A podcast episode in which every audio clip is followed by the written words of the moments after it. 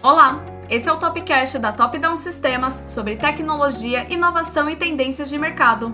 No episódio de hoje, falaremos sobre segurança no ambiente da nuvem com o mediador especialista em proteção de dados Fred Isse e seu convidado Domingo Montanaro. Hoje no Topcast recebemos o professor Domingo Montanaro. É, o Domingo Montanaro detém um histórico de sucesso em mitigação de riscos cibernéticos, combate aos crimes informáticos desde 1999. Montou células de perícia, investigação e inteligência em instituições financeiras e órgãos governamentais. Coautor dos livros LGPD Manual de Implementação, Data Protection Officer, Teoria e Prática de, com LGPD e o GDPR. Cofundador da Ventura Academy, primeira escola anti-cybercrime do Brasil. Faltou mais alguma coisa, Montanaro? Muito obrigado pela sua participação. Um grande prazer estar aqui contigo. Muito obrigado aí pela introdução. Estou completamente à sua disposição aí para a gente poder colaborar aí com os nossos ouvintes. Queria fazer só um agradecimento inicial, só para essa introdução aqui, já é possível observar o tamanho da sua importância no tema. Né? É um hum. notório saber que nesse momento de pandemia, vésperas de vigência da LGPD ou não, é, imagino que foi um esforço muito grande para poder me presentear com essa gravação. É, só posso agradecer a sua atenção, generosidade, a disponibilidade, gentileza, né? Comigo e com o público aqui do Topcast. É, com a sua participação, essa iniciativa aqui já nasce gigante. É, muito obrigado mesmo. Eu que agradeço, de verdade, para mim é uma, uma grande honra estar aqui contigo, mesmo que digitalmente, virtualmente, né? E, óbvio, né, a gente está acompanhando um momento muito difícil para as empresas brasileiras. Não é só a questão econômica, mas também uh, os riscos que estão cada vez maiores e se materializando com muito mais frequência, né? E justamente por eu estar à frente disso, em, em muitos trabalhos de investigação, resposta a incidentes, uh, em muitas empresas, eu consigo dizer com um pouco mais de visibilidade aí o que está o que está pegando, né? Onde a roda pega aqui no dia a dia. Eu sou apaixonado por uh, educação, então qualquer tipo de iniciativa de é, ensino, divulgação de conteúdo, criação de conteúdo, como essa que você está promovendo, não só é, faço de tudo para poder participar, contribuir, mas também aplaudo aqui de pé. Parabéns, Fred. Muito obrigado. Então, vou começar aqui com a primeira pergunta, já nesse no que a gente tem conversado aqui no, no nosso, na nossa gravação, é, nessa mudança né, da, da pandemia, é, a computação em nuvem possibilitou a manutenção e continuidade de dezenas de negócios no formato home office. Só que se por um lado é, há um ganho operacional, de outro não, não dá para negar que existem riscos dessa operação que nem sempre foram mitigados ou, ou pelo menos é, observados nessa mudança. Foi uma, uma imposição de, um, de uma pandemia né, que, que levou essas empresas para essa, essa computação em nuvem. É, antigamente, para um incidente de segurança impactar o banco de dados de, de uma empresa, o ataque tinha que ser local, né? Porque você tinha uma barreira maior para esses atacantes. Com a disseminação e propagação da computação em nuvem, até impulsionada pela pandemia, é possível dizer que a área de segurança da informação é, das empresas estão mais vulneráveis nesse momento?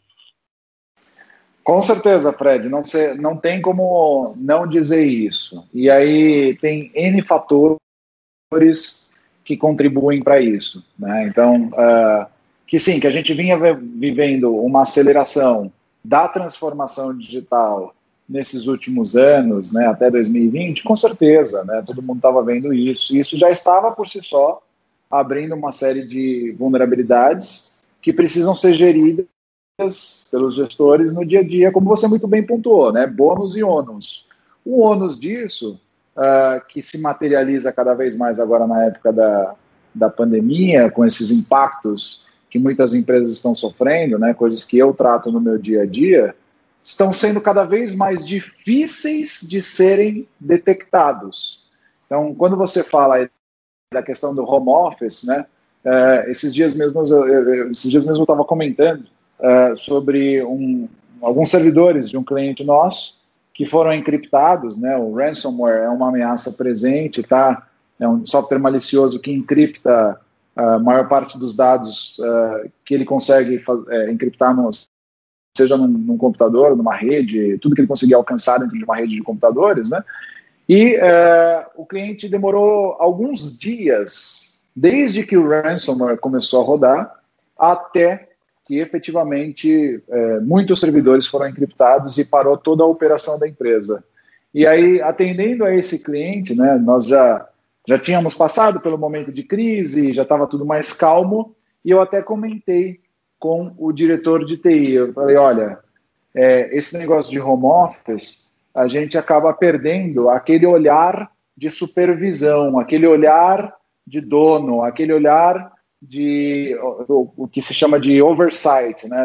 Que era, e aí, Fred, quem quem quem está nos ouvindo aqui que tem pelo menos aí uns 10 anos de história, por exemplo, na área de TI, vai lembrar que antigamente, quando a gente tinha lá o, o gabinete do computador do lado do nosso monitor, e aí você via a luzinha, ver, a luzinha vermelha do HD piscando muito, por exemplo, e você falava, hum, isso daqui tá estranho, não estou rodando nada no computador, por que, que essa luzinha ver vermelha não para de piscar, né? E aí você vai lá, vê a lista de processos, dá uma olhadinha se tem alguma coisa estranha rodando na máquina. Agora, se você está em casa e o teu data center uh, não está ali próximo de você, não há pessoas, não só, não só as máquinas, mas as pessoas que ali estão também, né? Você começa a sentir um zoom, zoom, zoom no começo de um incidente cibernético, por exemplo, né?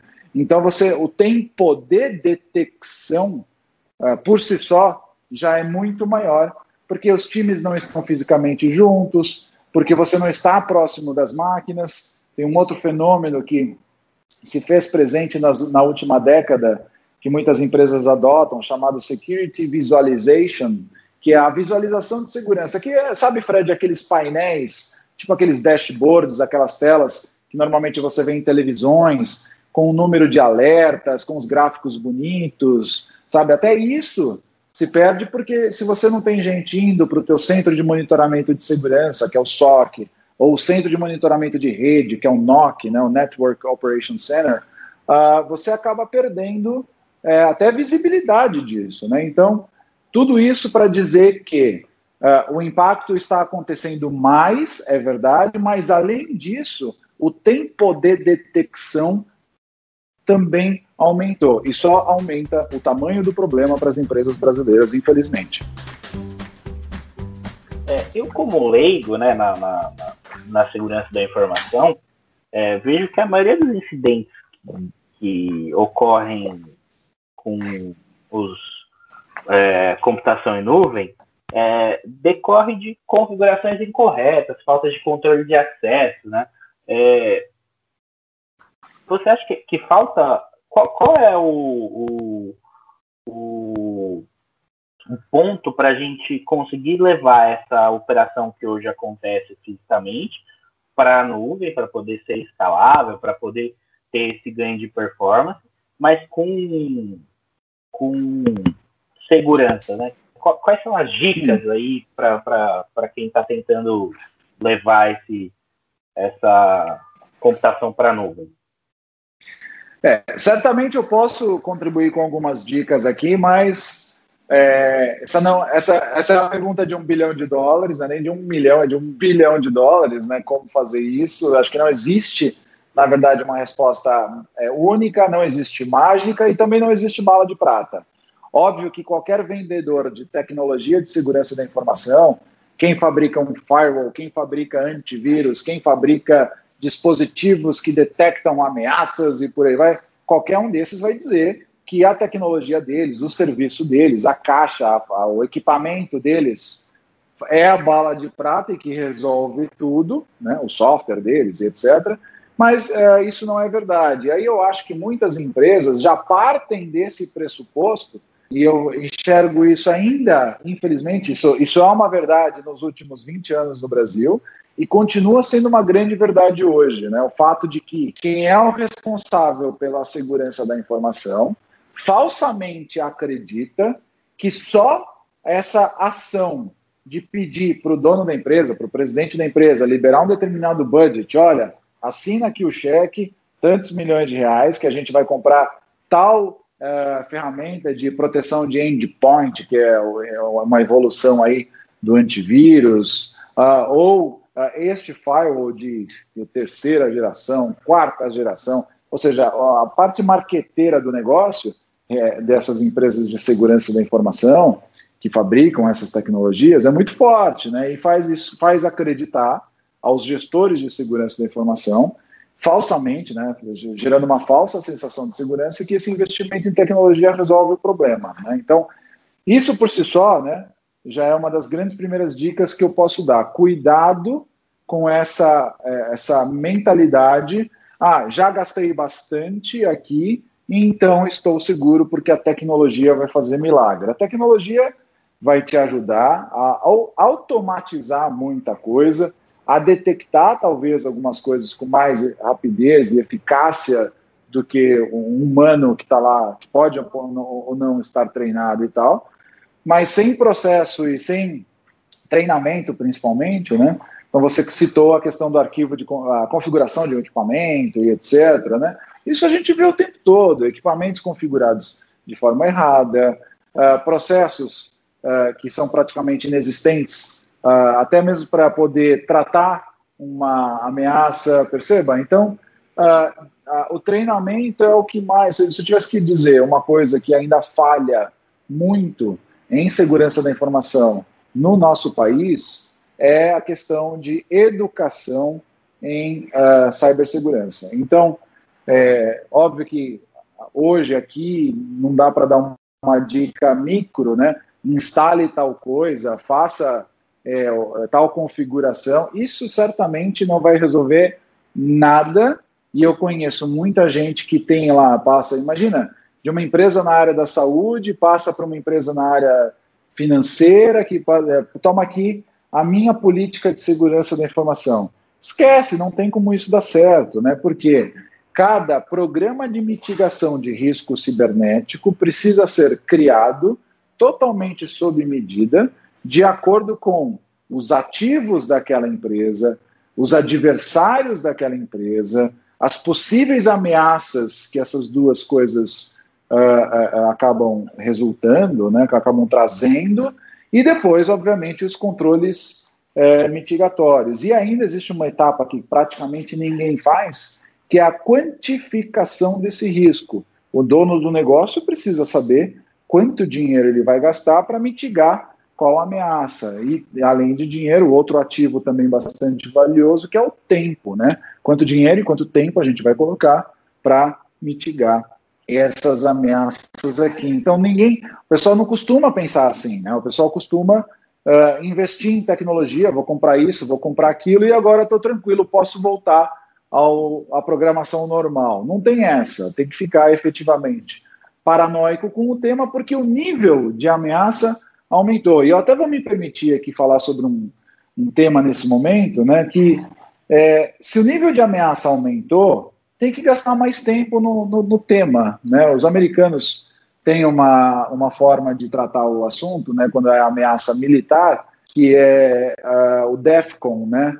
Uh, que quando tem, por exemplo, alguma ameaça nuclear contra os Estados Unidos, etc., eles vão para o tal do DEFCON 5, né, que é o nível de ameaça mais alto que a nação pode ter. Né? Depois, da, a depender do que está. E aí, obviamente, todas as forças de resposta, de prontidão, os militares, enfim, ficam lá é, sob, é, de alerta máximo e tal. Né? E eu acho que aqui no Brasil a gente poderia realmente disseminar que, é, e eu que tenho uma empresa que faz esse atendimento urgente para empresas quando sofrem um incidente, eu percebo isso, obviamente, no, na, no número de vezes que toca o telefone aqui, né? Então, é, agora está tocando o telefone muito mais que antes. Por quê? Porque tem muito mais incidente acontecendo. Então, se tem muito mais incidente acontecendo, uh, essa questão da nuvem que você está trazendo, por exemplo, tem que ter, no mínimo, mais monitoramento, mais controles. Né? Então, não dá para simplesmente esperar é, que um parceiro teu, né, e eu acho que isso deve ser realidade para muitos dos nossos ouvintes aqui, gente que contrata uma empresa para fazer algum serviço de nuvem, né? seja hospedagem, colocation, uh, até serviços de monitoramento e etc., não confie 100% nessa empresa. Não estou dizendo que essas empresas não sabem trabalhar ou que não funcionam. Estou dizendo que é dever de quem contrata, né, principalmente aí sim é uma área que você conhece bem, né, com a questão aí da Lei Geral de Proteção de Dados e outras regulações no tema de proteção de dados, é dever de quem contrata se certificar de que essa, esse terceiro está fazendo um bom trabalho, no melhor interesse dos titulares dos dados, né? Então, se a ameaça aumentou, né, temos que colocar mais atenção no tema. Temos que monitorar, temos que ver é, o que é que essa empresa terceira está lá detectando de alertas, como é que eles estão tratando esses problemas, talvez colocar mais gente. Uh, agora, tem também isso, né? Acho que o time tem que ser elástico, né? Se a ameaça aumenta, precisa colocar mais gente. Depois, no dia de amanhã, a ameaça diminui, tudo bem, coloca menos gente. Então, perceba, o que você me pergunta, né? Quais são as dicas? Eu acho que são dicas muito mais macro, de tipo do jeito de pensar. E eu peço desculpas aqui se os nossos ouvintes queriam alguma coisa, tinham expectativa de faça isso, faça aquilo, como se fosse é, uma, uma receita. Eu acho que é, é esse exatamente o problema. A gente falar que, sei lá, faça o anti-spam assim, faça um firewall assado, coloque um proxy desse jeito. Isso, na, na, na real, você pode seguir todos esses passos, não vai adiantar nada se as pessoas não estiverem treinadas, se você não tiver paranoico, se você não vê quem é o teu adversário primeiro e por aí vai. E aí, já entrando nesse assunto, tão como um todo na empresa, né? Tem um, um vídeo e também depois ele virou, ou não sei se a ordem necessariamente, mas que tem um vídeo e um texto no blog da Aventura e é, é, é, bem interessante, assim, bem didático, que você coloca que a culpa não é da TI, né? Você, você conta uma história de um incidente cibernético que o, que o rapaz responsável pela, pela TI da empresa liga para o diretor, avisando que houve um, um, incidente cibernético, né? E, e, aí aquilo começa a desenvolver, e assim, é até engraçado quando você não está naquela situação, né? É, de fora fica muito mais fácil, mas a, a, a minha colocação, o senhor como educador em segurança digital, né, é, entende que as pessoas que não são da TI, é, nem necessariamente segurança da informação, mas que não são do ambiente de, de, de, de sustentação da TI, é, é, elas têm que ser trabalhadas, né, treinadas como parte de um sistema de segurança da informação como um todo, assim, é, entendeu porque não é possível baixar determinado aplicativo é, sem licença, que, entre aspas, todo mundo usa, é, entender que não é em toda a rede Wi-Fi que ele pode se conectar. Eu vejo que o distanciamento das ações de segurança, né, da, da de ações de, de, de, tentativas de, de bloqueios, ficam muito restritas às áreas da TI e, a, e, a, e falha a comunicação com o usuário final. E aí, sem ele entender o porquê daqueles, daqueles bloqueios, é, por, por, natureza, por instinto, ele acaba tentando burlar aquela regra, né? E aí, justamente, que aparecem as vulnerabilidades, algumas das vulnerabilidades, né? É, como, como, que o senhor enxerga hoje é, essa educação para quem não é da área de TI? Como, como, como que as empresas têm se comportado? Você sabe, Fred, eu, eu, gosto muito dessa pergunta porque é, minha visão é um pouco polêmica nesse sentido. Né? O que eu, que eu costumo ver no dia a dia é uh, os heróis da TI ou da área de segurança da informação tentando levantar a bandeira da conscientização dentro da empresa. E aí, tipo, é, vai lá e tenta treinar, mas aí a galera não põe tempo para fazer aquele treinamento. Vai lá e dá uma palestra, aí a galera, quando eu digo a galera, leia-se 100% da corporação que não seja a área de TI ou a área de segurança da informação, né? Vai lá e tá bom, presta atenção, pode dar uma risadinha e tal, mas não está efetivamente preocupado, porque antes do treinamento, efetivamente precisa vir uma etapa de conscientização. E essa conscientização, por mais que a TI tente, por mais que a área de segurança da informação tente, não vai conseguir, na minha opinião, se não vier do presidente da companhia. Então, não, não adianta dizer que a TI está falhando, que a área de segurança da informação está falhando, quando uh, não consegue conscientizar, quando não consegue treinar, sabe? Aquele negócio, ah, o, o pessoal do departamento tal não entende que não pode clicar e etc e tal. É porque realmente eles não têm, eles não têm dentro deles, né, emocionalmente falando, o, não vou dizer o medo, vai, mas eles não têm aquele respeito. Essa visão de acelerador e freio que a gente tem dentro das empresas é terrível. E essa é uma discussão extremamente improdutiva. É contraproducente a gente ter no dia a dia a área de TI dando acesso. Ah, você quer acessar via VPN? Toma aqui o seu sua credencial. Você quer é, acessar tal site? Eu vou aqui liberar no proxy, sei lá. E aí vem a área de segurança da informação e diz: não, este usuário não pode acessar, etc. E aí fica esse negócio de dar o acesso, tira acesso, acelerador, freio, a área comercial, a área de negócio, a área de marketing, que não gosta da área de segurança da informação, porque um quer pisar no acelerador e fazer a empresa faturar, e o outro é, tem nas suas atribuições é, é, é controlar aquilo de alguma forma, tentar zelar pela segurança da empresa. E não adianta, a grande questão é qual, quem é o cinto de segurança, percebe? Então vamos fazer essa, esse paralelo com um carro é, para entendimento geral aqui, seria o ideal nesse momento para a gente entender o que é que precisa acontecer dentro das empresas. Né? A questão é, você tem carros extremamente potentes, com motor 4.0, 5.0, 300 cavalos, 400 cavalos, 500 cavalos, e não, não é proibido você ter um carro com 500 cavalos.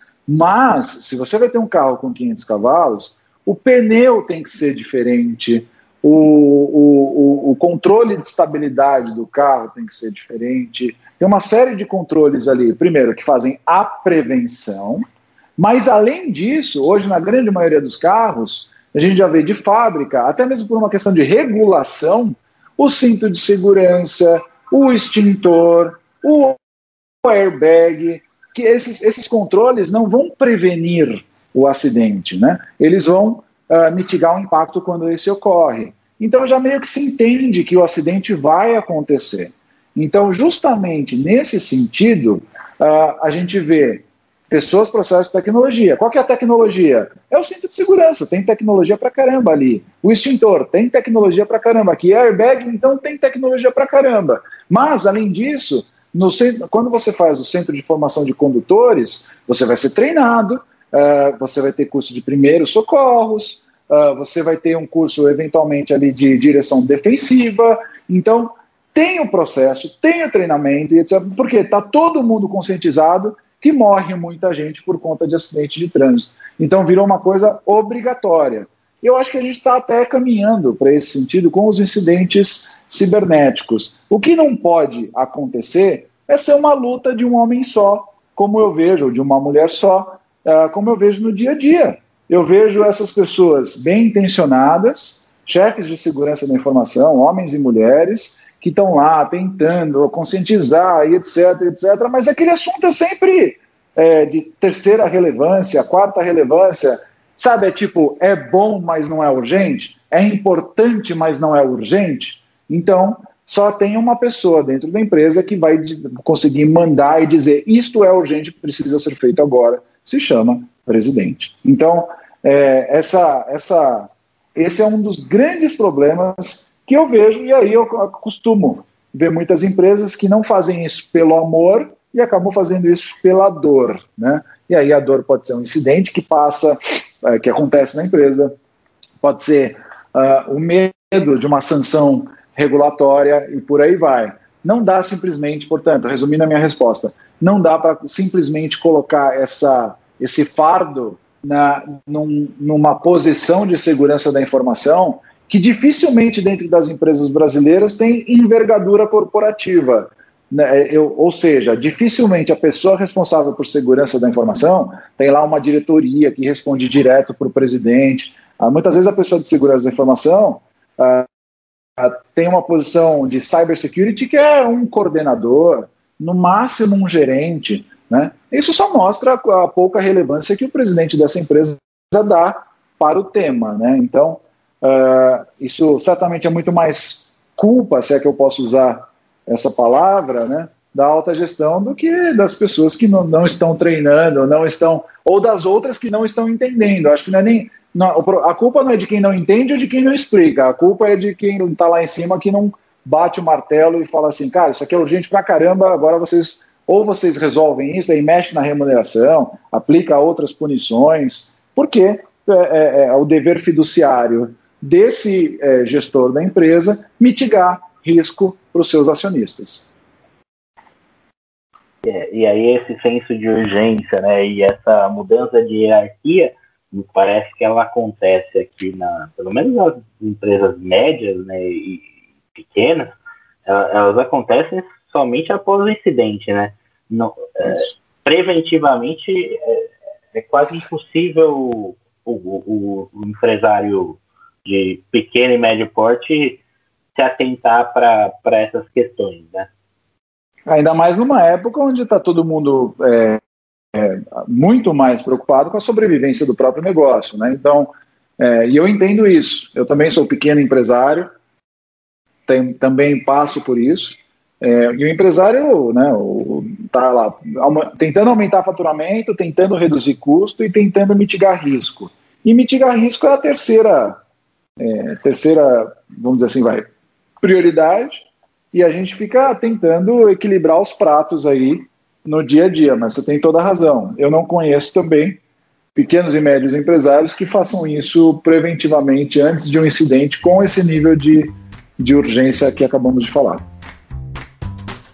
É, não querendo fazer uma pergunta já com resposta, mas pegando parte do que já foi explicado aqui hoje, é, eu, eu, também observo que os gestores, né, os, os, quem toma a decisão, né, os presidentes, enfim, de, por, por, muitas vezes desconhecer o tema, porque realmente ele, ele é de, de de pouca tem pouco histórico no Brasil, né? Ele vem de uma legislação da União Europeia que já tem um grau de solidez no assunto muito grande. É, também assustado um pouco pelo valor das multas, né? Incerteza da data de vigência. É, eu vejo que, que os gestores nesse primeiro momento eles querem uma solução simples e fácil para adequação da, da LGPD, né? Da segurança da informação também querendo copiar basicamente o que alguma outra empresa já fez. E aí o que a gente estava falando um pouco antes, né? É, por mais brilhante que esse projeto da outra empresa seja, ele nunca será suficiente ou eficiente para minha empresa, se eu não souber quais são os dados pessoais que eu coleto, os tipos de tratamento que eu efetuo, né, os meus adversários, é, os meus atacantes, os meus recursos de defesa, né? É, com a sua experiência aí, teórica e prática, mas sobretudo com a linguagem do gestor, do diretor, é, como que ele pode entender essa necessidade de, de personificação da, da adequação, assim, vamos dizer?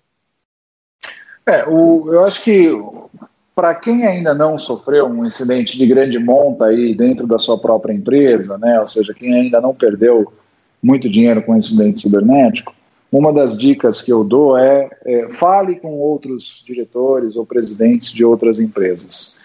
Porque até recapitulando um pedaço da minha resposta anterior, é, não é também 100% de culpa, se é que dá para usar essa palavra, desses gestores. Né? O fato deles não trazerem o tema com a relevância adequada ou com a urgência adequada, né?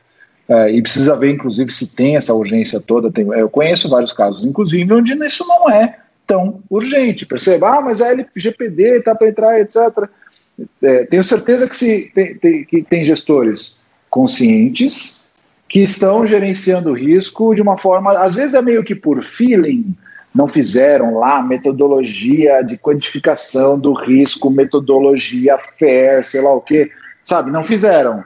Mas estão lá tateando uh, de uma forma até que adequada, na minha opinião. Mas o que eu quero dizer em defesa desses gestores é que muitas vezes, quando eles querem se preocupar com o tema, e aí tem muito, tem muito do que você já falou sobre isso, uh, o, a pessoa da, de segurança da informação ou de tecnologia da informação não consegue se comunicar nessa linguagem do gestor de modo a endereçar o tema com a relevância que precisa. Né? Então, não sabe dizer quanto dinheiro vai perder, se a empresa sofrer um DDoS, não sabe o que, que vai acontecer se a aplicação web que está vulnerável sendo desenvolvida do, pelo time squad de Agile, sei lá o quê, uh, entregar isso com uh, duas semanas uh, de, de, de, forma adiantada aí, né, sem porque a área de negócio está pressionando e quer entregar rápido aquele negócio, sem passar pelas verificações de segurança e tal. Ou seja, ele não consegue comunicar o risco a esse gestor. E aí tem um gap de comunicação enorme. Então, nesse sentido, acho que o que sobra para esses diretores, gestores de, de empresas, aí é, pequenos, médios ou grandes, né, é conversar com outros. Os incidentes estão acontecendo cada vez mais, e você pode ter certeza, Fred, em, qual, em qualquer setor da economia brasileira, você está muito aí na, dentro da área da saúde, eu participo de alguns incidentes já hoje na área da saúde, e uh, tem diretor de hospital, de laboratório, enfim, que uh, nunca tinha ouvido falar, mas de repente no encontro foi almoçar com outro diretor de um outro laboratório, de outro é, hospital, etc., e ouviu uma história das trevas, assim, sabe? Nossa, ficamos duas semanas com tudo parado, eu tive que fretar um avião cheio de analista lá de São Paulo, e o pessoal morou aqui dentro da empresa durante três semanas e a gente já perdeu tantos milhões de reais aqui porque tivemos que aplicar a medida A, B, C, D e tal. E aí eu acho que isso pode ajudar. É bom, até mesmo porque é uma filosofia de vida, né? Dizem que a pessoa, o homem inteligente aprende com seus próprios erros e o homem brilhante aprende com os erros dos outros, né? Então, talvez seja por esse caminho que essas pessoas possam, inclusive, se conscientizar. Se a alta gestão não se conscientizar primeiro, não tem como é, fazer um, um, bom trabalho nesse sentido, porque aí acaba exatamente nessa situação que você acabou de dizer, né? Tipo, ah, esse negócio do LGPD, deixa lá na mão do fulano, do DPO, deixa na mão do, é, de, do, da, do, do, diretor de TI, deixa na mão da pessoa de segurança de informação, deixa na mão do compliance. Eu vejo isso em muitas empresas em diversas áreas, né? Mas não é aquele tema que o presidente da empresa, o dono, está lá acompanhando quase que semanalmente, sabe? Ele não, ele simplesmente deixa o assunto é, na mão dessa pessoa porque não está conscientizado que aquilo é tão relevante, né? É, em outros, outras outras regulações que tivemos, eu acompanhei quando começou a, a linha de corrupção e os departamentos de compliance começaram a ser criados e tal. Nossa, Aí sim, né, o, o, diretor financeiro, o presidente da empresa, uh, ficaram acompanhando isso. Não, a gente tem que fazer, etc. E tal, até mesmo porque tinha repercussões criminais nesse sentido. Né? Então, uh, é interessante uh, observar como é, é, necessário que a alta gestão se conscientize para que depois comece a colocar essas medidas em prática. Eu estou aqui com o livro do Data Protection Officer, é, teoria e prática de acordo com a LGPD e o GDPR, e tem um, um, um, capítulo aqui seu sobre os incidentes de segurança, né, o papel do DPO, o que fazer durante e após o incidente, e aproveitando a sua experiência como perito, assim também para o pessoal que está chegando aí da, da área de TI, mas que não tem muito contato com o, o, o cybercrime, né? E, e, eu queria que você contasse aí para gente como preservar, por exemplo, no momento de incidente, uma prova, porque o que, o que é mais comum nesse momento, porque o funcionário da TI ele precisa entregar aquele, a, a, aquela solução funcionando novamente, ele vai lá, tenta formatar, ele, ele tenta é, impedir que aquilo continue, mas acaba prejudicando eventuais provas. É, uhum. Queria que você comentasse nesse sentido. Como que esse profissional que está nos ouvindo agora pode ajudar, por exemplo, um perito é, descobrir, por exemplo, qual, quais foram os dados é, vazados, é, quem entrou, enfim, nesse sentido. Perfeito, Fred. Veja, é, é difícil agora, de novo, ir no micro nessa resposta, né? Use a ferramenta tal, copie tal coisa. Eu gosto de, aproveitar esses curtos espaços uh, de tempo que eu tenho para tentar ensinar um pouco do jeito de pensar. Como é que a sua cabeça tem que funcionar nesse momento, né? Sim, você tem toda a razão. É muito comum, na grande maioria dos incidentes, quando nós, peritos, vamos fazer o atendimento, leia-se 24 horas, 72 horas, às vezes duas semanas depois que o problema ocorreu, é, a grande parte dessas evidências digitais, que são a base dos estudos que precisam ser feitos, ou seja, exames técnicos científicos, é isso que a perícia vai fazer, né? é basicamente ciência forense, né? a gente vai analisar essas evidências para poder dizer o que foi que aconteceu, a causa raiz a extensão do dano. E até mesmo em muitos casos, porque é crime pegar dessas evidências indícios de autoria para que as autoridades possam fazer o trabalho aí de atribuição, de responsabilização e por aí vai. Então veja, essas evidências digitais costumam ser destruídas pelas equipes de TI. Por quê? Porque não é trabalho da equipe de TI é, investigar crime, preservar prova. É, o trabalho da equipe de TI, historicamente, tem sido é, manter a disponibilidade dos sistemas e a integridade. E muita gente acredita que também entra nesse pacote aí a confidencialidade. Só que eu dificilmente eu vejo as áreas de TI que são preparadas pela alta gestão para garantir essas três coisas, né?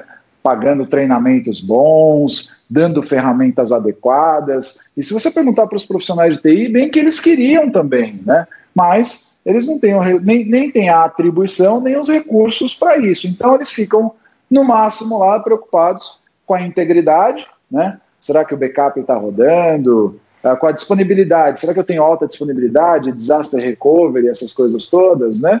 E uh, quando acontece um incidente, o negócio costuma pressionar do tipo, olha, é, caiu o sistema, precisa voltar para o ar, precisamos voltar a faturar, precisa emitir nota fiscal, precisa vender online, precisa sair o resultado do exame.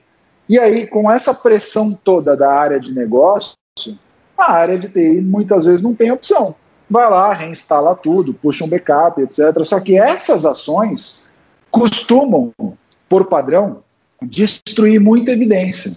A gente vem há umas duas décadas sem a necessidade, não vou dizer sem a necessidade, pelo amor de Deus, a gente é, é, é, mas sem esse tema da demonstração de diligência vir à tona. A gente, tem, a gente tem visto isso só perante o judiciário. O que, que é isso? Né?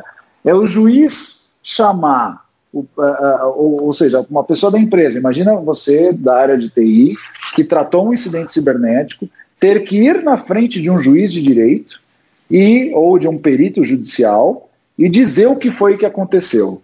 Né?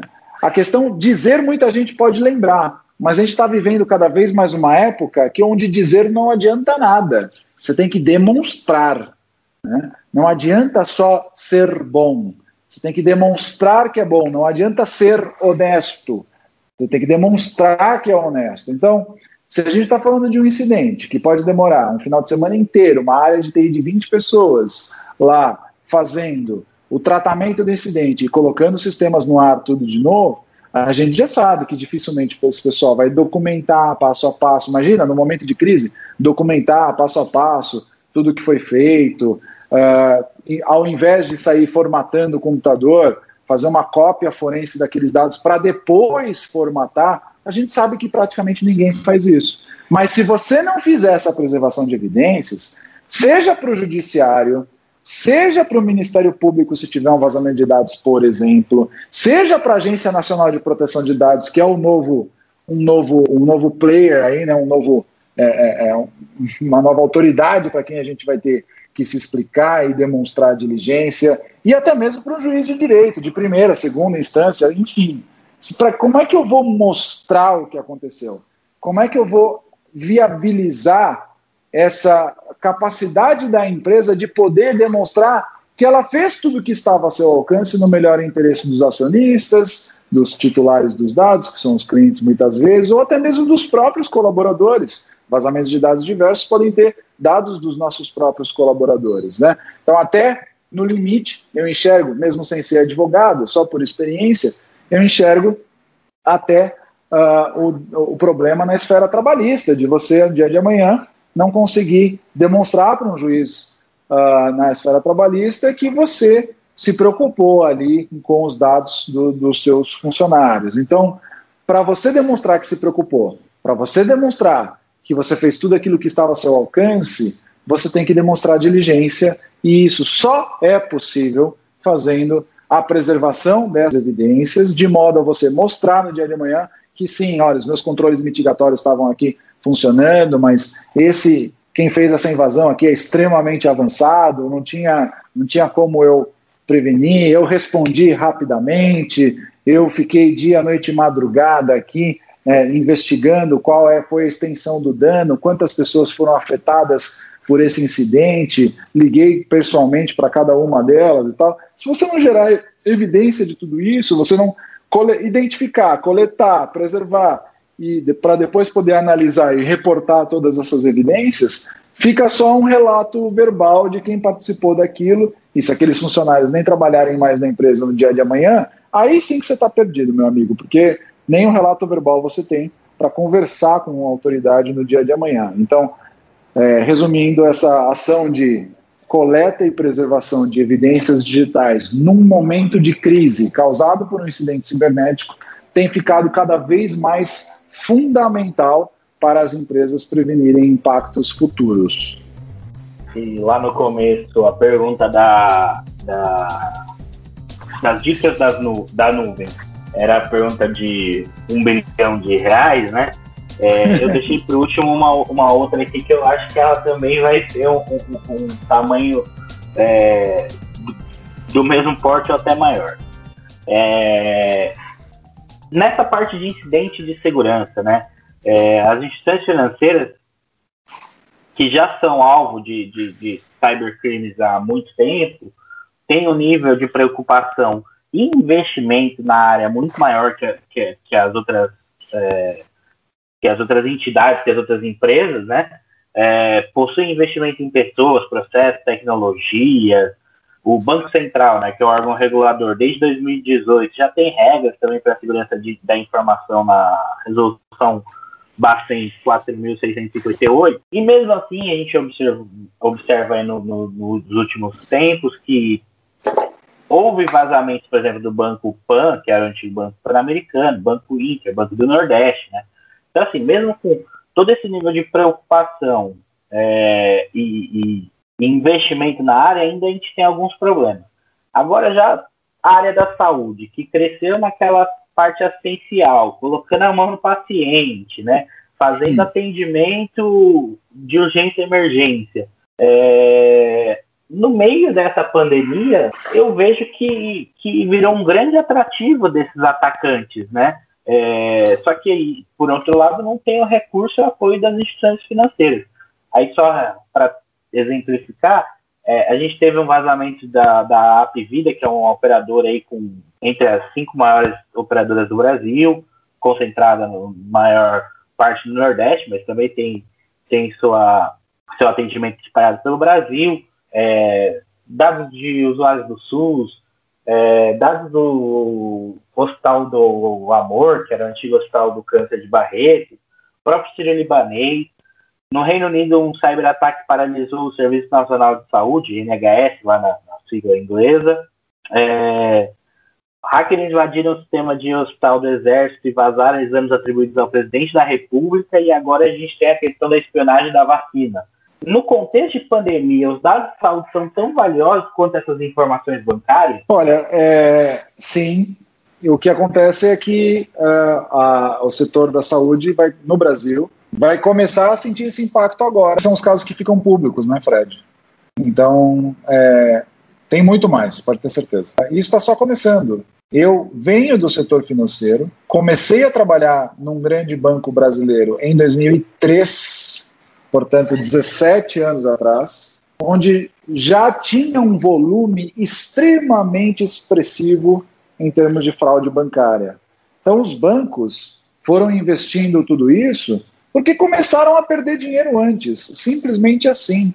Tanto é assim que, se olhar a maturidade em termos de segurança da informação de bancos brasileiros comparado com bancos americanos, os bancos brasileiros dão de 10 a 0. Né?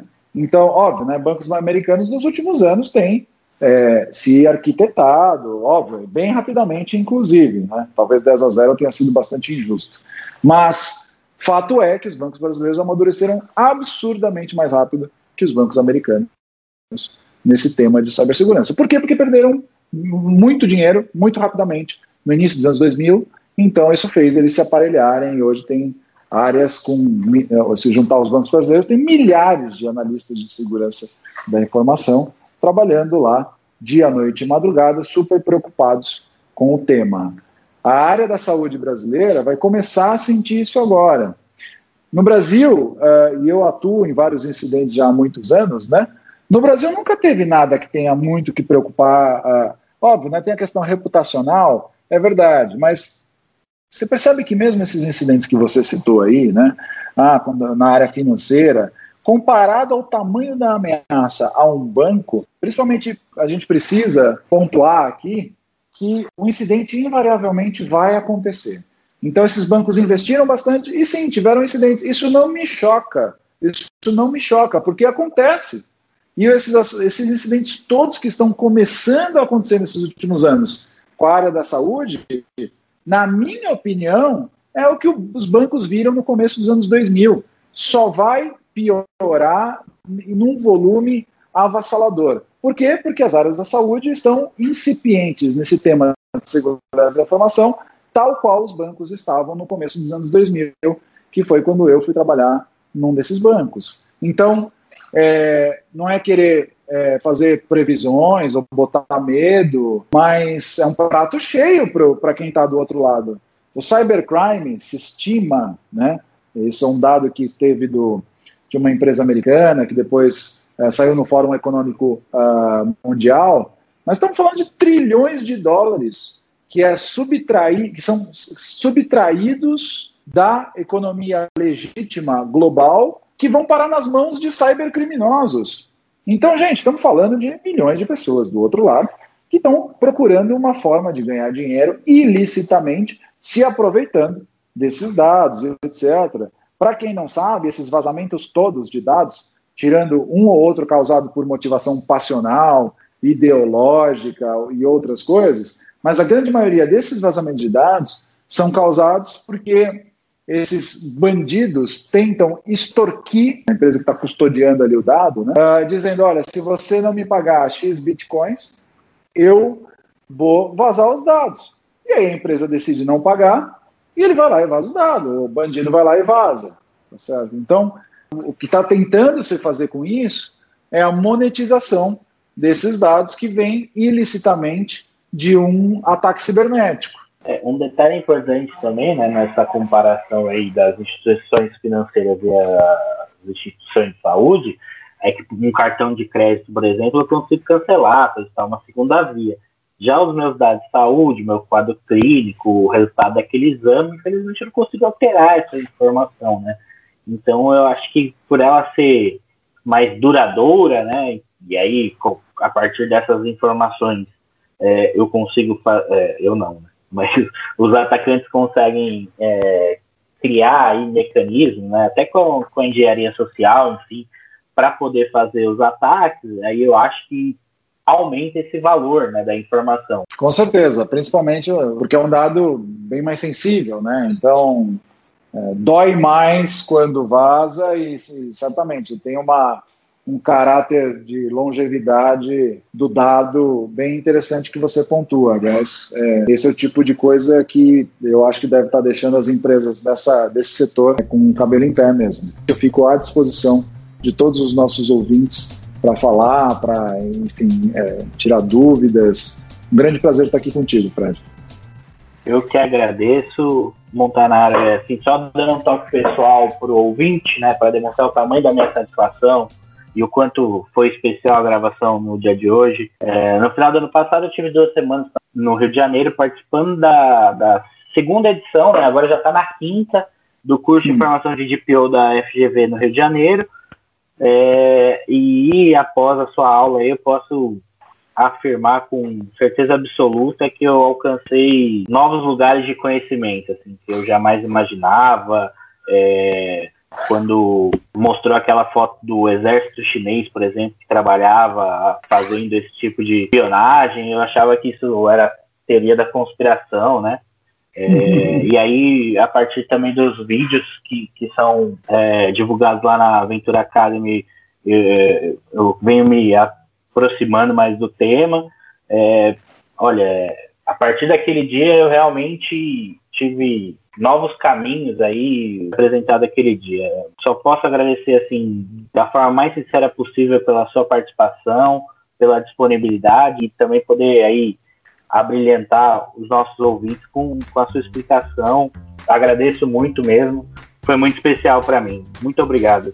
Fred, não tem coisa mais é, satisfatória e assim, é, regozijante Uh, não tem coisa mais gostosa do que para um educador saber que causou um impacto na vida de alguém, sabe? De que conseguiu efetivamente, que aquilo que ele falou teve alguma relevância de verdade, mas saber que a gente inspirou alguém é basicamente a, assim, a joia da coroa. Uh, fico muito feliz e muito satisfeito de ouvir isso e só me dá força de seguir adiante com o trabalho que eu venho fazendo.